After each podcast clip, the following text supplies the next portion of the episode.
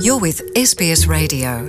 Find more great stories in your language at sbs.com.au.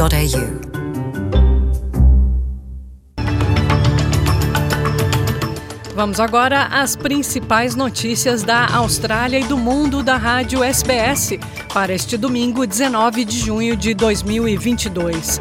Na sua companhia, Luciana Fraguas. O governo de Nova Gales do Sul está introduzindo um esquema de auxílio para a compra da casa própria, no valor de 780 milhões e 400 mil dólares australianos. O esquema é semelhante ao proposto pelo Partido Trabalhista e estará disponível para professores, enfermeiros, policiais, pais e mães solteiras com 50 anos ou mais. Esses grupos terão que fazer um depósito inicial de 2% do valor da casa. O tesoureiro do Estado, ministro da Economia, Matt Kean, disse que isso tornará mais fácil para as pessoas realizarem o almejado sonho da casa própria, que parece quase que impossível aqui na Austrália. What we're doing is contributing up to 40% of the equity for a new home and 30% for an existing home. It'll be eligible for people owning up to $90,000 per annum or couples earning up to $120,000 per annum. Uh, and the value of the home that's that the value of the homes that it will be eligible for is up to $950,000 uh, for those in metropolitan areas and $600,000 for those in regional areas. O governo trabalhista diz que vai cumprir a promessa eleitoral e trabalhar para reduzir as contas de luz em até 275 dólares australianos por ano. Os principais partidos estão em desacordo sobre quem é o culpado pela crescente crise de energia na Austrália. Esse é um assunto que tomou as manchetes de todas as mídias australianas essa semana. Os trabalhistas dizem que herdaram o problema do governo anterior que, segundo eles, não investiu em energia renovável nos últimos 10 anos. O líder da oposição federal, Peter Dutton, disse à ABC que há falhas por toda parte. We, we were agnostic in terms of uh, the, the, technology or the energy source for it. This is the point. Uh, Labor would have turned off coal years ago. Their, their, argument, Chris Bowen's argument, still is this very day to exclude gas and coal. This is an argument over the last fortnight about firming up. O ministro do Emprego, Tony Burke, disse à Sky News que, abre aspas, leva tempo mudar 10 anos de um governo que negligenciou o setor das energias renováveis. Renewables are the cheapest form of energy. But if you want to get your renewables and your battery storage onto the grid, you need to improve transmission. The, the energy market organisations have been putting this forward for a long time. Previous government refused to act. It's a significant part of the problem right now. It'll deliver that downward pressure on prices. We'll get it done. A bandeira aborígene logo se tornará uma parte permanente de um dos principais cartões postais da Austrália, a famosa Ponte de Sydney Harbour. O governo de Nova Gales do Sul está investindo 25 milhões de dólares australianos para instalar um terceiro mastro de bandeira até o final do ano. Terceiro, porque a bandeira aborígene vai agora ficar ao lado das bandeiras da Austrália e de Nova Gales do Sul permanentemente. Apesar de satisfeito com a decisão, o governador do estado, Dominique Perrottet, confessou que ficou chocado com a conta de 25 milhões de dólares para instalar o mastro e a bandeira. I'm even surprised it takes this long. I mean, I made the announcement a while ago, and the first brief that came back was it'd probably take two years to do. I mean, I'll climb up there, I'll go to Bunnings myself and climb up there and put the pole up. Um, uh, but Apparently, it does. Um, apparently, that's the costing.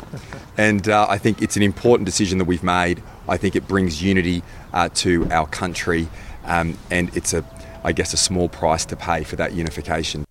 No Brasil, um laudo de peritos da Polícia Federal confirmou que o indigenista Bruno Araújo Pereira e o jornalista inglês Don Phillips foram mortos a tiros com munição de caça. Segundo a análise, Bruno foi atingido por três disparos, dois no tórax e um na cabeça. Já Don Phillips foi baleado no tórax. Ouça os detalhes com a CBN Notícias. Polícia Federal confirmou hoje que a segunda parte aí dos restos mortais encontrados na Amazônia é do indigenista Bruno Araújo Pereira. A confirmação ocorreu com base no exame de arcada dentária.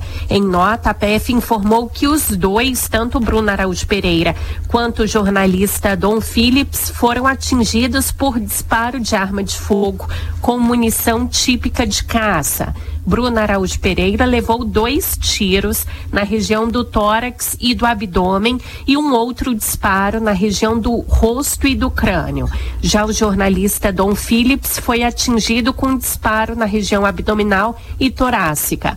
Na noite de ontem, a PF já tinha confirmado a identificação de Dom Phillips por exame papiloscópio de impressão digital em complementação ao exame da arcada dentária combinada com antropologia forense.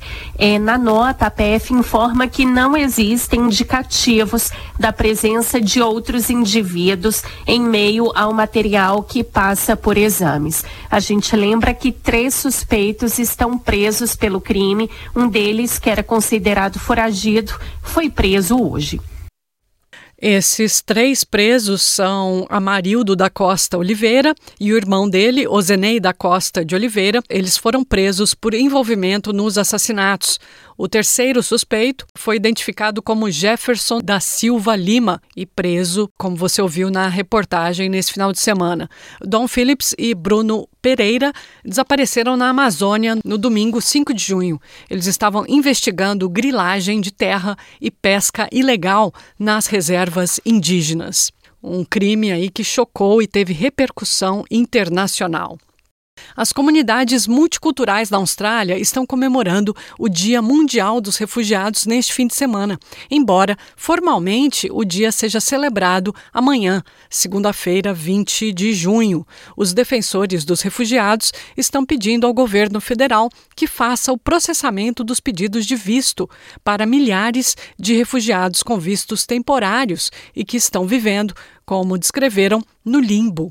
O presidente executivo do Conselho de Refugiados da Austrália, Paul Power, disse que o governo deve cumprir sua promessa de conceder vistos permanentes àqueles que foram colocados no programa de proteção temporária há anos.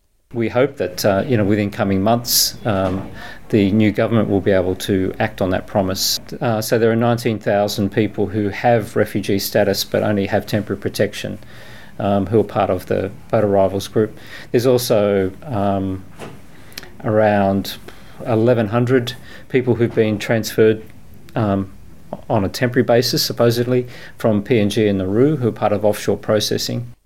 Um inverno frio, altos preços no aluguel, Covid-19 e a gripe colocaram os serviços de assistência a moradores de rua sob pressão extra aqui na Austrália. Cerca de 100 mil pessoas estão morando nas ruas na Austrália. A organização Wayside Chapel está buscando apoio urgente para ajudar o fluxo de pessoas em crise que procuram abrigo ou que dormem na rua.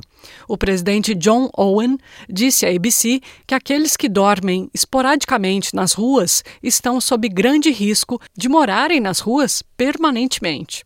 Tuesday night is the longest night of the year and it's the coldest night of the year as we head into the winter solstice. So, over the last few weeks, as the weather has turned colder and electricity bills are starting to pile up, we're seeing about 150 people a day coming into our centres in Bondi Beach and King's Cross seeking love, support, and some warmth. Coming out of the last two years of lockdowns, uh, you would, we would expect to see the same faces, but we're, we're seeing new faces every day in both of our centres.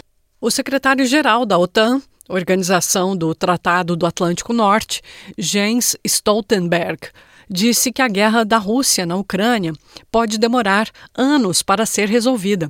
Ele também alertou que o fornecimento de armamento às tropas ucranianas aumentará a chance do país libertar a região de Donbass do controle russo. Autoridades em Kiev dizem que planejam retomar as negociações de paz com a Rússia até o final de agosto. Vitaly Klitschko, prefeito de Kiev e ex-campeão de boxe, disse que o país estará em melhor condição para negociar. We'll be ready to talk with Russians about some compromise if last Russian soldier left Ukraine. It will be time to talk, but not yet. Russians have to go. Os Estados Unidos estão oferecendo vacinas para a Covid-19 para bebês, crianças pequenas e em idade pré-escolar. A médica Nimi Rajagopal disse que as injeções oferecem proteção às crianças contra hospitalização, morte e possíveis complicações de longo prazo que ainda não estão claramente compreendidas.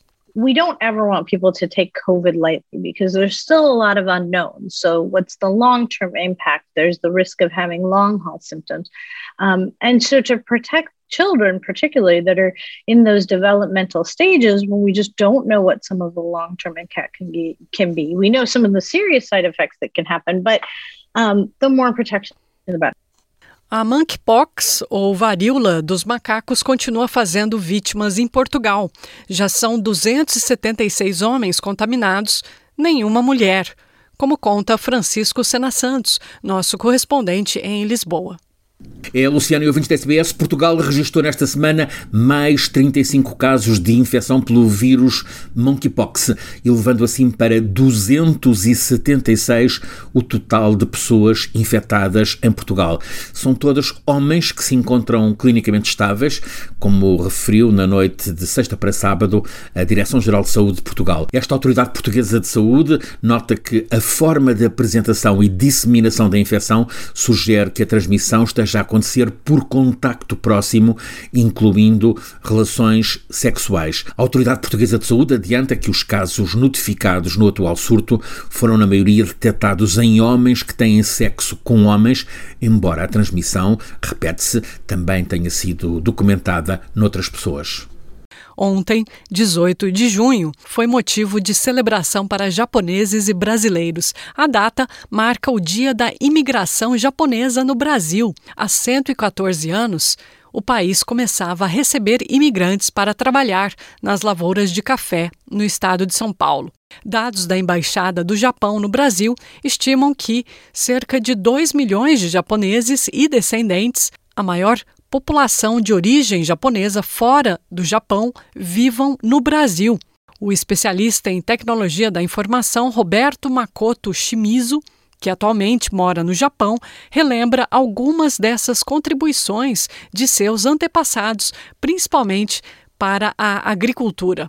Os meus bisavós e avô chegaram aos 100 anos ao Brasil e foram alocados para a fazenda de café. Outra contribuição foi o cooperativismo, né? Trabalhei na CAC, Cooperativa Agrícola de Cotia, que foi fundada em 1927 por produtores de batata que se associaram para vender sem intermediários lá no Largo da Batata, em Pinheiros, São Paulo. E além da batata, introduziram novas variedades de tomates, verduras, legumes, frutas, né? como pêssegos, caquis, ameixas, nésperas, maçãs. A comida japonesa também é muito popular, né? Tem mais restaurante japonês do que churrascaria em São Paulo.